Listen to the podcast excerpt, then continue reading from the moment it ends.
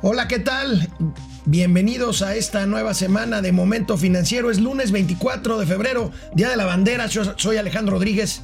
Mauricio Flores Arellano, buenos días. Yo firmes. Y no es Se presunción. levanta en, el mástil mi, bandera. Así te acuerdas de ese canción, Maciosario, un extraño enemigo. Oye, ¿Qué se este, fíjense que no lo vamos a tratar propiamente como uno de los temas de momento financiero hoy, pero el peso presionado se devaluó hoy 1,5% más o menos se está devaluando. Están por las durísimos. presiones de los mercados. El coronavirus avanza y avanza fuerte. ¿eh? Y en Italia, híjoles, hasta el Festival del- de Venecia quedó suspendido. Sí, aguas, sí, hay aguas, alerta aguas, hay alerta y los mercados están nerviosos. Vamos a empezar. Esto es Momento Financiero. El espacio en el que todos podemos hablar. balanza comercial, Inflación, evaluación, tasas de interés, momento financiero, el análisis económico más claro, objetivo y divertido de Internet. sin tanto choro. Sí, Y como les gusta, peladito y a la boca. ¡Órale! ¡Vamos, bien! Momento Financiero.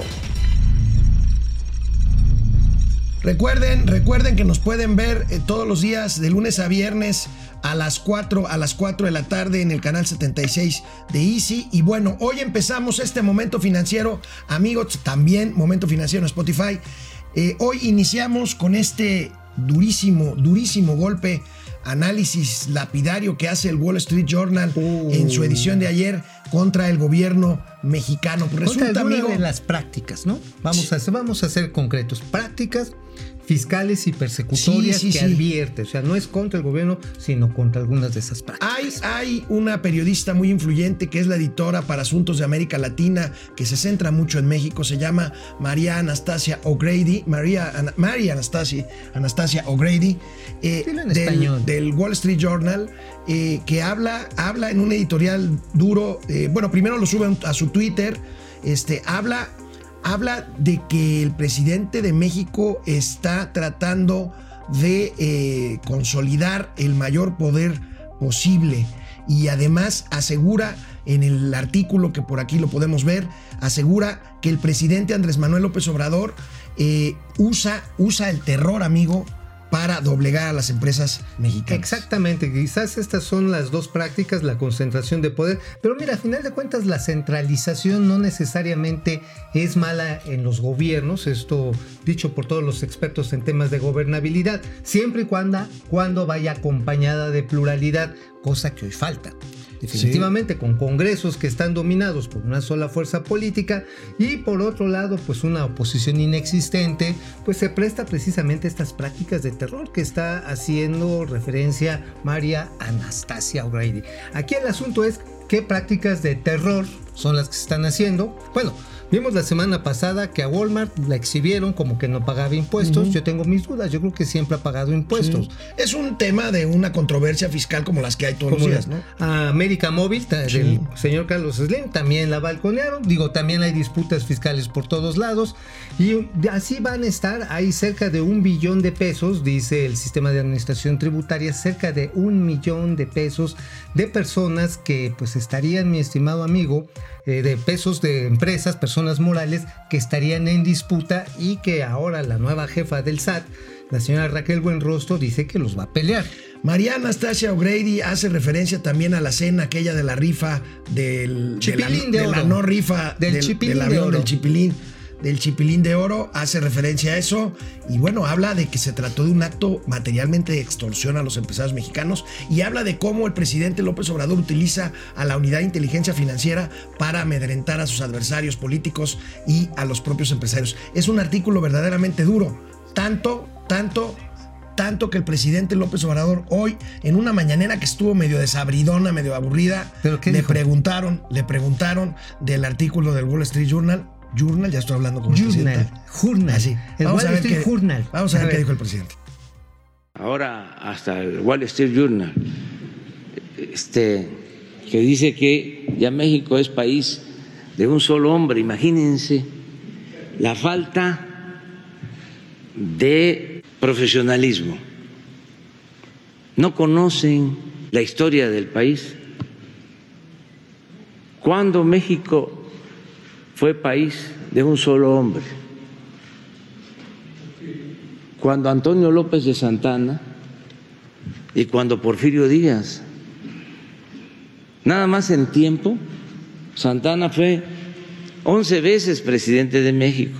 Y bueno, fue cuando el gran zarpazo, cuando nos quitaron más de la mitad de nuestro territorio. Se pasaron, ¿no? En la comparación. ¿Cuál eh, época es también así? La de Porfirio Díaz, 34 años, el ídolo de los conservadores, los dos, Santana y Porfirio. Por eso calienta, ¿no? ¿Qué tengo yo que ver con Santana? ¿Qué tengo que ver con Porfirio Díaz? Pero hablando del tiempo, Porfirio Díaz, repito, 34 años. Yo llevo 14 meses, 15 meses y me faltan cuatro años. Son un poco exagerados, ¿verdad? Está mejor el reforma.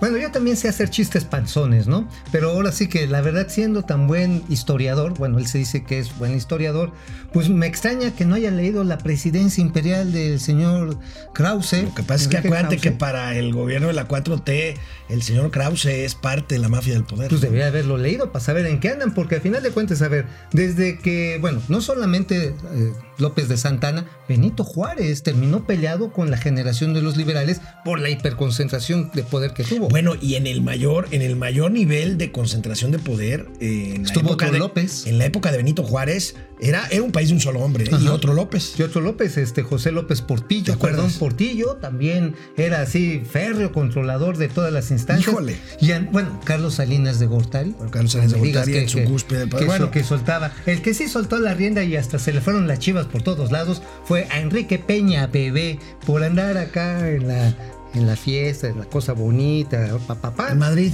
En Madrid, pues todos los chamucos se le salieron del control.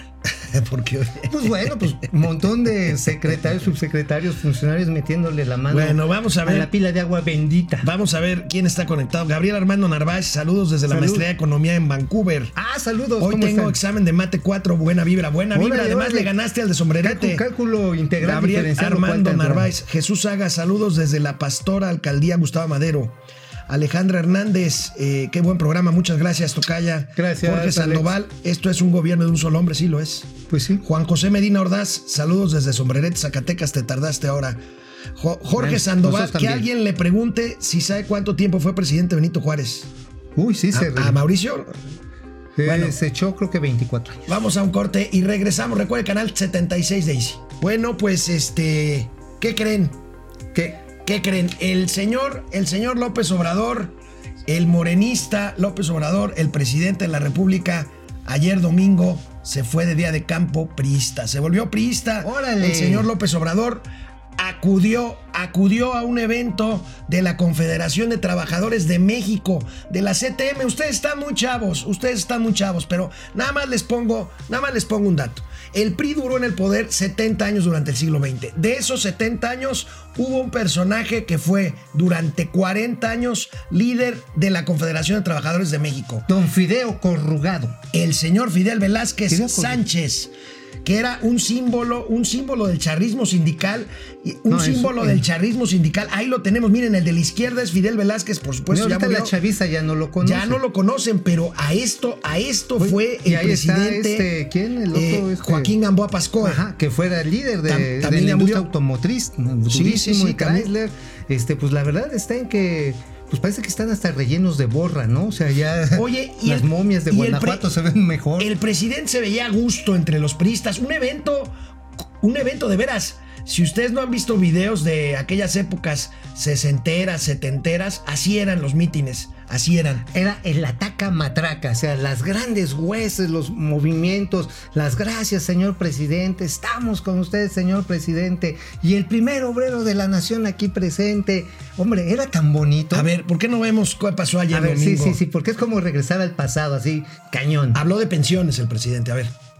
de común acuerdo con los empresarios, con los dirigentes de los trabajadores, para que cuando el trabajador se retire tenga una pensión digna, una pensión justa, como lo merecen los trabajadores de México.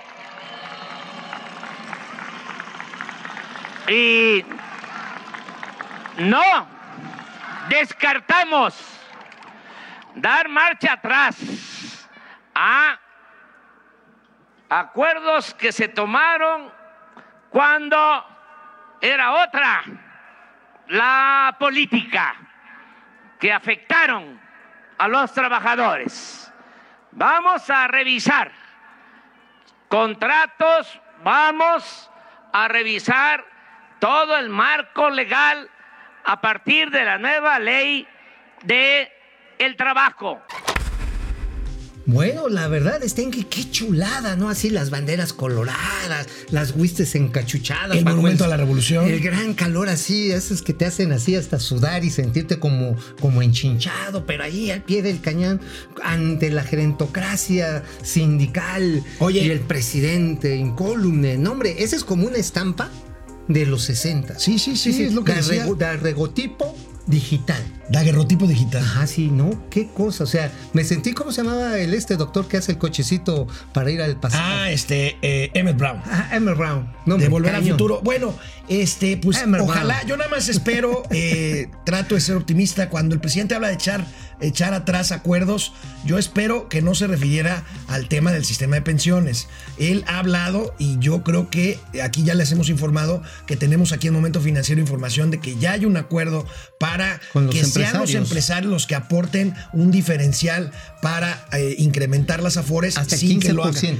Sí, exactamente, sin que lo hagan los propios integral. trabajadores. Ya que anuncien esto, por favor, porque entonces, si no se confunde esto de dar marcha atrás, pues ponen nerviosos Bueno, a muchos, ¿no, hubo una iniciativa del PT que dice, Sí, no, no, de, vamos a de Noroña. De, Noroña. Qué cosa tan Qué fea. cosa, ¿no? De Sí. volver a un sistema único de... Solidario. una- sí, de, que el Estado administre los recursos para que se los gasten en, Pues en cualquier tontería. Entonces, cualquier la tontería. verdad, este. Oye, amigo, pero miren, hace, hace dos días se reunió con Pedro Aces, ahora con los de la CTM.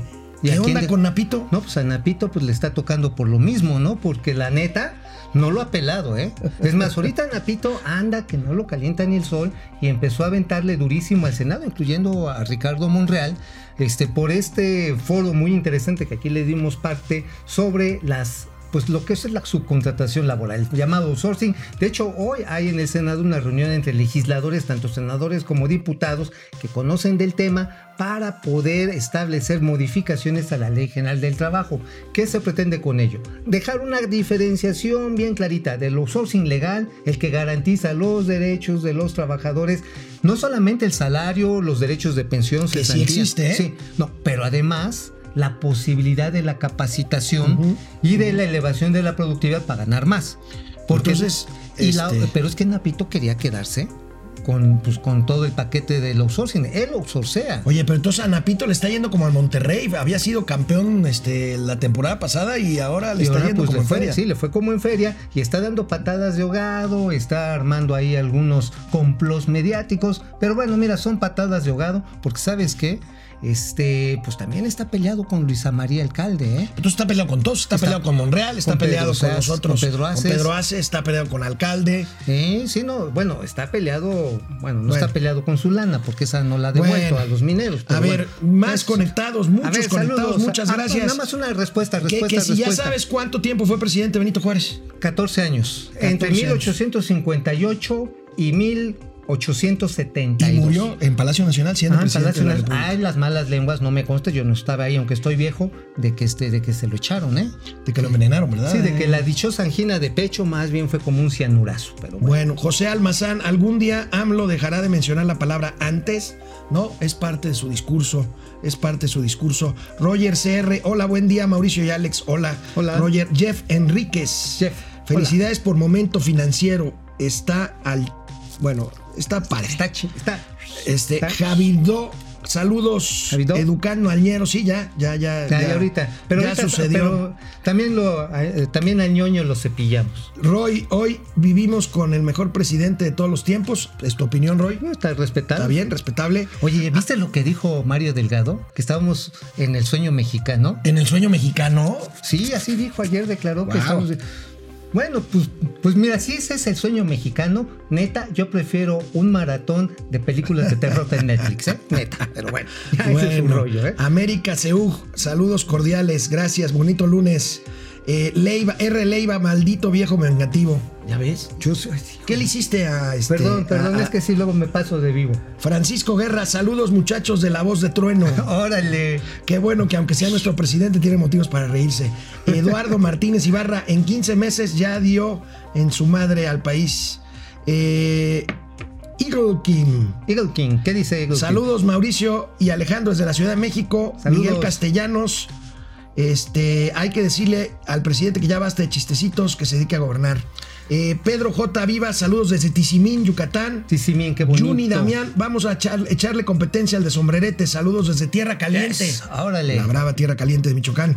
Eh, ¿eh? Francisco Guerra, bienven- bienvenidos al nuevo 1970, sí es cierto. Híjole, sí. El Bueno. Brown.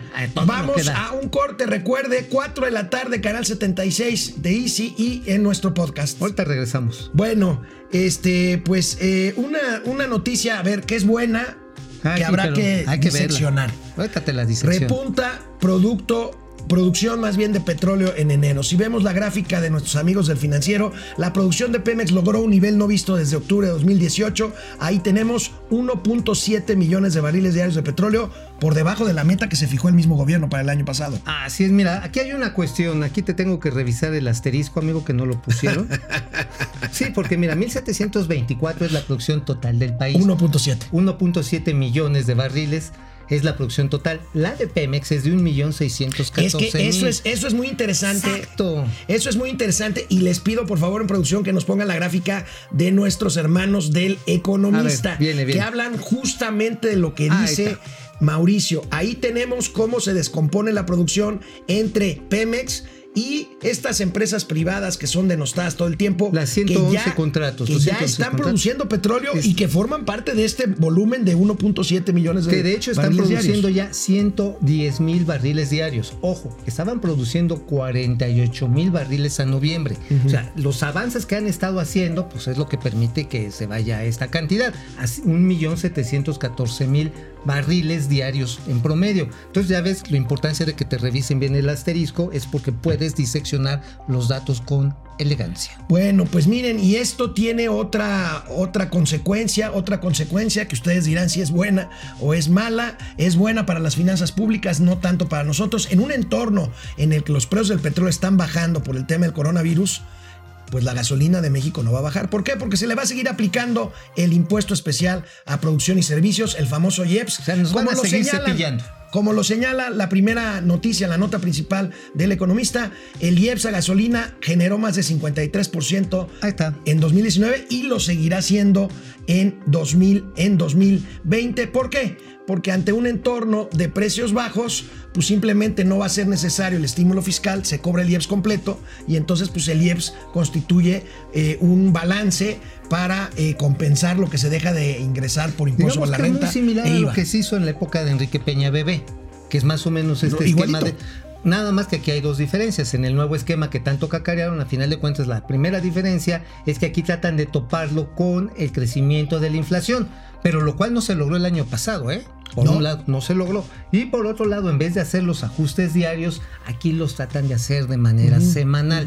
Entonces, esa es la diferencia que, bueno, pues a final de cuentas, pues es como la gata más o menos revolcada de la misma tierra. Bueno, ahí tenemos la parte del petróleo, ahí tenemos la parte del petróleo. Gran reto tiene Pemex, se viene la calificación. Uy, No se ve bien. no se ve bonita No porque, se ve bien. bueno, las pérdidas acumuladas que puede tener al cierre de 2019 la empresa, pues ya estarían rondando cerca de 1.900.000 millones de pesos, las pérdidas acumuladas. Bueno, Entonces, amigo, hoy el INEGI reporta inflación, ninguna sorpresa, se mantiene, se mantiene la inflación en el margen. El Instituto Nacional de Estadística y Geografía informa que en la primera quincena de febrero de 2020, el índice nacional de precios al consumidor, la inflación, pues, registra un alza quincenal del 0.12%, Sí. no es nada, así como una tasa de inflación analizada de 3.52% en el margen que ha, según esta tabla que vemos de INEGI, ver, viene. en el mismo margen que ha definido el Banco de México, amigo. Pues mira, la E lo que tenemos está en que a final de cuentas la inflación general se mantiene a raya. Muchos precios, muchos productores, muchos prestadores de servicio no le quieren testerear los aquellos a King Kong porque, pues sí, la verdad, ¿para qué le subes los precios cuando nadie te va a comprar? ¿Dónde están los aumentos más notables? Ojo, chéquenlo. Están en alimentos y bebidas no alcohólicas, casi 5%.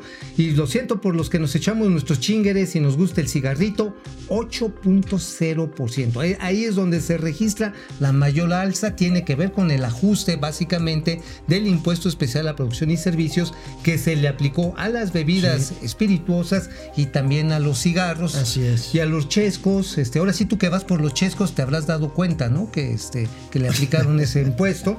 Pero fíjate, también restaurantes y hoteles. Híjole, se ve que el 14 de febrero pues no fue así como que muy feliz. No, que digamos. aquí habíamos dado datos de cómo se, 5% se comporta bien la industria hotelera, sobre todo las de jamón chiquito. Las de jabón chiquito, las de Rosa Venus, es una industria generosa, ¿no? Hijo. Qué bueno, tú, Ay, tú no leíste National ya, ya, Geographic. Ya, ya, ya, ya, ya, Neta, ya. no No, no, leíste. yo leo literatura seria. este, también. Yo también. Pues eso no sé. ¿Cómo no? ¿El Kama Sutra es?